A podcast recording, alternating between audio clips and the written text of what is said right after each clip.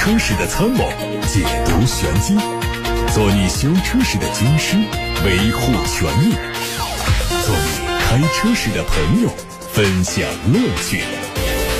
调频九二七，傍晚六点半，董涛说车，只和车友在一起。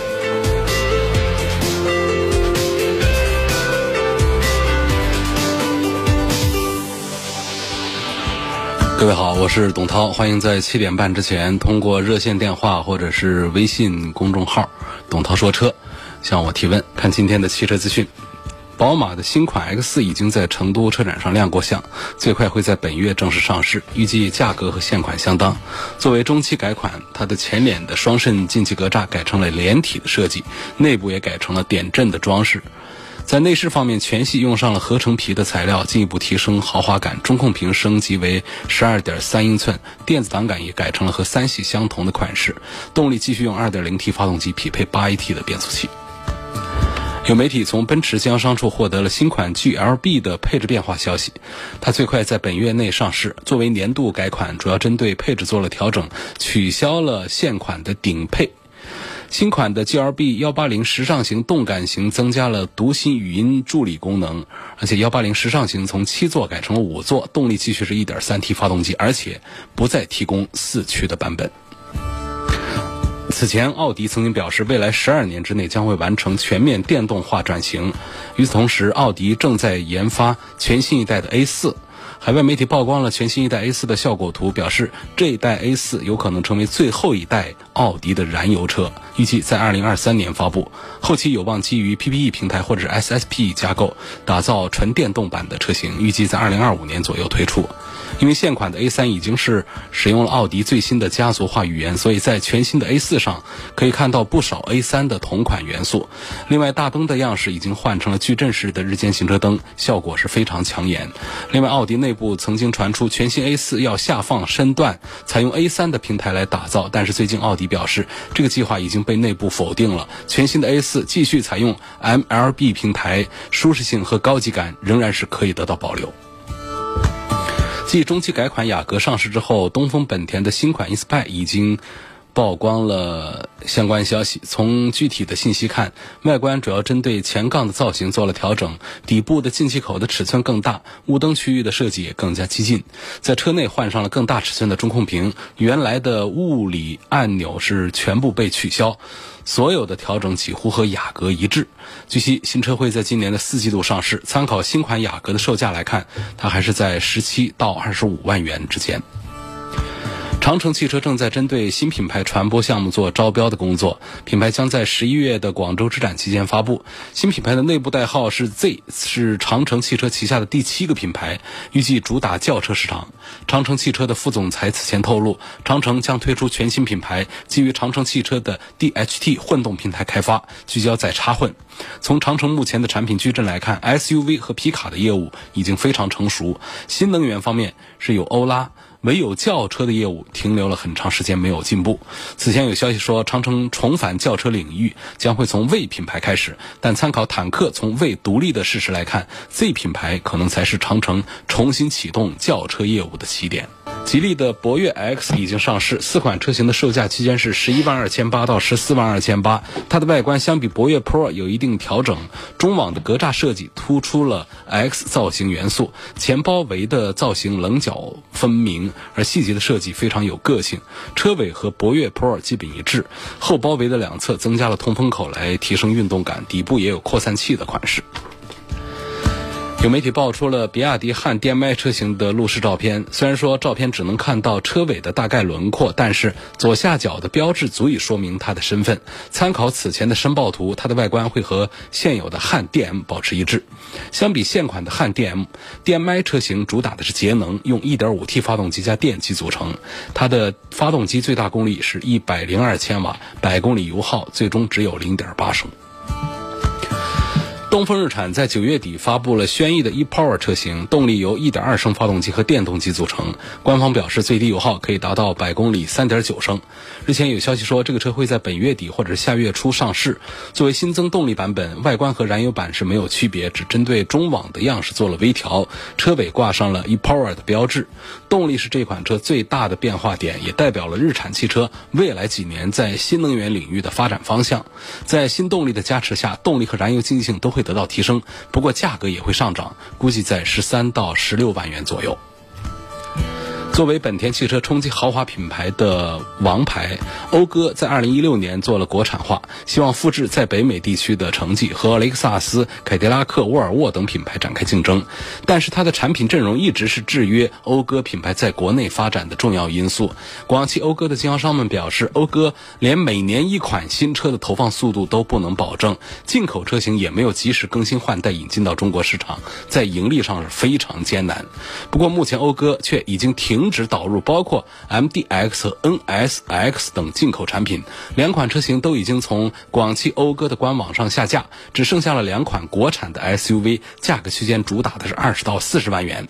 在讴歌接连冲击豪华市场车市失利之后，本田可能会把更多注意力放到大众化的市场当中。中国汽车流通协会日前发布数据。八月份，全国二手车总共交易了一百四十九点八二万辆，环比增长了百分之二点六九，交易金额为九百七十一亿元。一至八月，二手车的交易量为一千一百三十九万辆，同比增长了百分之四十还多，较二零一九年同期增长了百分之二十二。流通协会预计，九月份二手车交易规模在一百六十万辆左右，同比增长百分之九以上。二零二一年全年二手车的交易量可能会突破一千六百万辆，超过了二零一九年全年的水平，增幅在百分之十二以上。有个朋友提了一个关于电磁悬挂的话题，我们来聊一聊。他说：“涛哥问凯迪拉克 CT 六的时速变速箱平顺性怎么样？可靠不可靠？要一定的舒适性和安全配置，买它哪一个版本？”另外还希望谈一谈它的电磁悬挂。买版本的这个事儿的话呢，凯迪拉克家的车呢，在基础配置上都做的比较全面，所以从高配到低配呢，实际上让人难以割舍的那种配置并不多。因此呢，通常我在这种情况下呢，建议买它的低配。你不买它的最低配，买它的次低配，基本上你要的那些安全配置啊、常见的一些舒适配置啊，该有的全都有了。我们说这安全配置，几颗安全气囊啊，电子稳定系统这一套就不用讲了，该有的都有。现在我们在追求的更多的是那种主动的安全系统，是主动刹车啊等等这样的东西。那么到了高配的 CT 五上也是会有的。当然这些呢，其实在我们选车的时候并没有必要把它作为一个重点的关注点。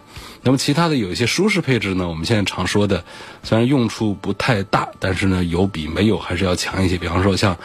天窗，那这个它的低配高配也都是有的。然后就是皮座椅，那高配低配都有，最低配的你不要，它是有皮和织物的混搭的。然后中间有块屏，十英寸，这个屏幕的尺寸呢不算是最大的，但是也不算是最小的，也都有了。然后就是现在大家呃非常关注的点就是我们的灯用什么？LED 灯在 CT 五上也是全系都带。所以有了这么几样东西之后呢？尤其是你不要最低配之后，连 BOSS 音响都带了，所以我觉得它的次低配二十九万多的那个 CT 五性价比就已经非常好。好，关于它的时速的变速箱呢，也简单的聊一句啊，这个变速箱呢是通用和福特一块儿做的，一块儿开发的，实际上它的总体的表现还是很不错的。因为凯迪拉克过去是在变速箱上吃了亏的，在什么九速啊那些上面平顺性上是很出问题的，所以就导致大家对于。通用家的车，不管是凯迪拉克还是别克的，还是雪佛兰的，都抱有成见，觉得它的动力单元做的不好。早期是耗油，后来 2.0T 的动力上了之后，耗油的问题其实好一些了。但是它配变速箱啊，过去一直是不得要领。那么福特家的那个时速变速箱实在是口碑是很不错的。但是呢，到了通用家里呢，因为它是和通用和福特一块儿做的，而是一个变速箱。但是在通用家里呢，他们在匹配发动机的时候，仍然做的并不是很好。所以如果我们把原来的那个变速箱啊，整体评分不到六十分的话，那么在这个十速的变速箱上就可以达到八十多分的一个评价了。说为什么都不能到九十分以上去？是不是就还是不完美？说我们在宝马家里的八速的变速箱呢，常常在车友圈还是在车媒这个圈子里面，大家给的评价是非常高的。配传统的燃油发动机，配上一个八速的一个 ZF 的变速箱呢，往往大家可以达到九十五分以上的高分。但是在时速的这个变速箱上，在福特家里的匹配呢做的要好一些，在通用家里做的还是要弱一些，所以扣了一点分，呃，但是仍然是可以超过八十分。说它不到九十分，扣了哪些分呢？就是它有一个缺点呢，就是它的起步的阶段是比较慵懒，但是呢，上一点速度三四十码之后呢，它又会觉得动力有点突兀，需要收一点油门。另外呢，就是它换挡的时候呢，它还是会有一些。顿挫，比方说收油溜车的时候，说我们到了宝马家里的这个八 AT 上，你是感觉不到这种收油溜车顿挫的，但是在通用家里配的这个十速的变速箱上，它还是至少是在凯迪拉克的 CT 五上，仍然还是有一点这样的感觉，所以扣了一些分数。但总体上讲，这个变速箱的规格是很不错的，而且匹配也还是有很大的进步。另外还有一点就是这个变速箱值得一提的，就是它。是针对我们的中低速行车的，这个实用性是非常强。那过去的九速呢，更多的是针对一些高速的巡航，导致我们很多有一些九速、十速变速箱在室内开车的时候，觉得用不上它的高档位，总是在用它的低档位。而这个变速箱呢，它可以在很低的速度下，档位就可以爬到八速上去。九座上去，所以它是更适合于在城市用车的，这也是给它加分的一个项目之一。好，再说到电磁悬挂这个事儿啊，说这个普通的悬挂就不谈了，那么带一点点舒适主动功能的呢，就一个是空气悬挂，一个是这个电磁悬挂。空气悬挂它是可以调底盘高低的，而且呢，它的。舒适性明显是要更好一些，虽然它的反应速度不是那么慢，但毕竟是带了一个空气囊在中间，隔着我们的车轮和车架之间，所以它会带来更好的底盘的滤震的效果。当然，它成本也会高很多。电磁悬挂的成本并不高，但是它确实反应速度非常快，是一个比较简便的改善底盘品质感的一个做法。那么它在原理上讲呢，就是有一个叫磁流变流体，也可以叫液体铁的这么一个东西，就是它在常规的减震筒里头呢是普通的减震液嘛，是液体嘛，这个。电磁悬挂在这个减震筒里面的液体里面是加了很多的铁粉，这个铁粉呢，它是可以受到电磁信号的控制，在里头排队的，而且它每秒钟呢，它的反应速度可以达到几百次、上千次，然后呢，通过传感器来扫描路面的情况呢，来给信号给减震筒，减震筒里面的液体铁就可以改变强度，有时候会让减震筒变得比较硬。有时候会让它变得比较软，来适应不同的路面情况。如果说我们路面特别平整的话，它就可以变得硬一些；如果路面有起伏的话，它迅速的让减震筒变得软一些。这就是电磁悬挂比较通俗的一个解释，让我们行驶在颠簸路面的时候感觉到有品质感，底盘滤震比较好。但它和空气悬挂相比呢，改变的速度非常快，改变的效率非常高，但是改变的幅度比较小。所以呢，有一些朋友在开电磁悬挂车的时候，其实也没有感觉到它相比非电磁悬挂带来哪些区别。但是我们一上一个空气悬挂的车，就会明显感觉到这个底盘好软呐，好舒服，就是这样的一种情况。所以这是凯迪拉克家的电磁悬挂，而且它在业内呢做的是比较早，也是比较成熟的。所以如果说我们在选择凯迪拉克车型的时候，它碰巧带着这个电磁悬挂的话呢，大家不要担心它不稳定。呃，也应该觉得这是一件好事儿，是一个好的配置，该有的得把它给加上。下面有个网友问：新款的途观 L 和东风日产的楼兰应该怎么选？这个楼兰呢，就是一个大个儿，然后它在动力单元上做的一直是被大家呃看不上，觉得它很不用心思。然后其实这个车呢，虽然说体积大呀，但它的车内的空间实际上也是比较有限。虽然说把它归到一个中大型的一个 SUV 当中，但是大家在买中大型 SUV 的时候，就几乎很少的人会想到日产还有一个啊，会想到楼兰上去。大家一般都会去看什么呢？看丰田的汉兰达去了，包括本田后来居上出的这个 URV 啊等等，也都是在性价比方面表现都是非常不错的。所以大家基本上都快忘了这个楼兰这个产品。实际上，和楼兰呢，它在2021款的产品上呢，现在能看到的有2.5升的自然吸，也有 2.5T 的涡轮增压的，但是那个呢，价格就上到了三十万上去了。